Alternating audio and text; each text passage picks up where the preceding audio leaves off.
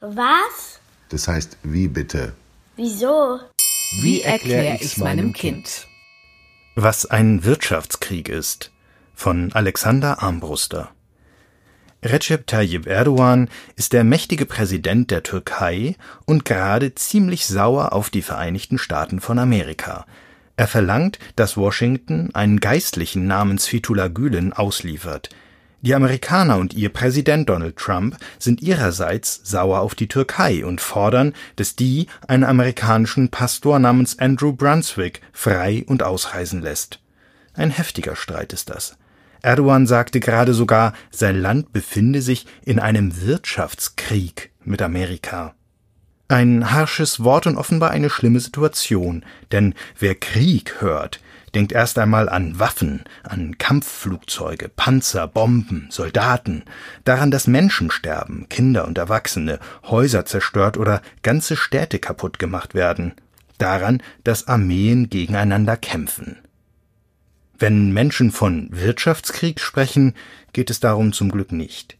Ähnlich ist, dass die Streitenden ihren Krach nicht friedlich beilegen können.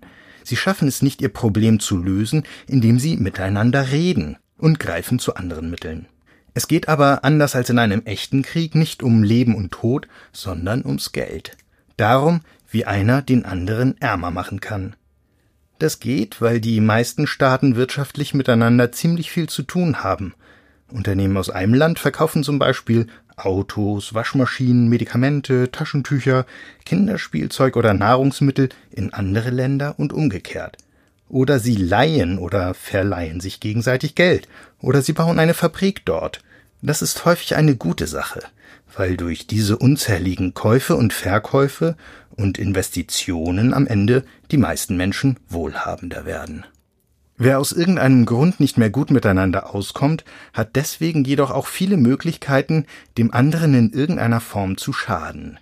Er kann etwa versuchen, dass die Unternehmen des anderen Landes nicht mehr so viel in seinem Land verkaufen können und zum Beispiel Zölle einführen, um Autos oder Waschmaschinen aus dem Ausland teurer zu machen – oder er kann den Banken verbieten oder erschweren, weiter Kredite an ausländische Unternehmen zu vergeben, die diese vielleicht dringend brauchen.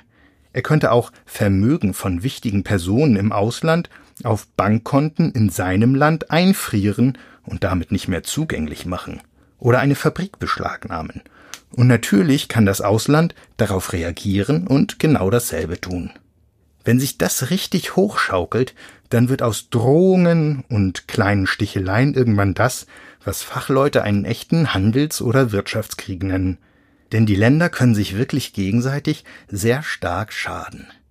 Wenn Unternehmen weniger Produkte verkaufen können, verdienen sie weniger Geld und müssen vielleicht Mitarbeiter entlassen, weil sie nicht mehr genügend Arbeit für sie haben oder die Preise steigen, weil die ausgeschlossenen ausländischen Hersteller ihre Waren nicht mehr oder wegen der Zölle nur noch teurer anbieten können. Oder noch schlimmer, viele Unternehmen oder ganze Länder gehen sogar pleite, weil sie dringend benötigte neue Kredite nicht mehr bekommen. Wer am Ende gewinnt, das ist schwer zu sagen. In der Regel verlieren unter dem Strich alle Beteiligten. Allerdings, und das ist sehr wichtig, leiden nicht alle in gleichem Maße. Sehr große Länder haben für sich genommen zum Beispiel die besseren Karten, wenn sie sich mit kleinen Staaten messen. Das ist auch der Grund, warum sich mächtige Politiker immer mal wieder entscheiden, zu solchen Mitteln zu greifen. Oder warum gerade kleinere Länder häufig Verbündete suchen oder Wirtschaftsgemeinschaften gründen, um sich besser wehren zu können im Fall der Fälle. Sehr wichtig ist schließlich aber auch, dass es in diesen Wirtschaftskriegen selten nur um die Wirtschaft geht. Es geht häufig um Einfluss und Macht insgesamt auf der Welt oder in einer wichtigen Weltgegend. Das gilt für den Streit zwischen Amerika und der Türkei und für den Streit zwischen Amerika und China.